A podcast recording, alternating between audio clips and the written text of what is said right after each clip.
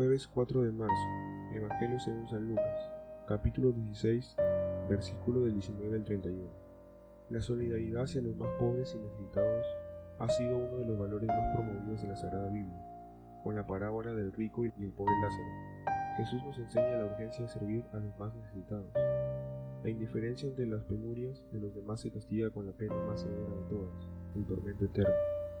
El rico pudo haber evitado el castigo, pero no lo hizo, pues permaneció siempre indiferente ante la desventura de Lázaro.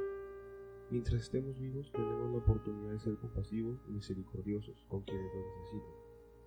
La muerte es el límite, pues después ya no podremos ni ser malos ni buenos, solo recibir la recompensa acorde a nuestro comportamiento.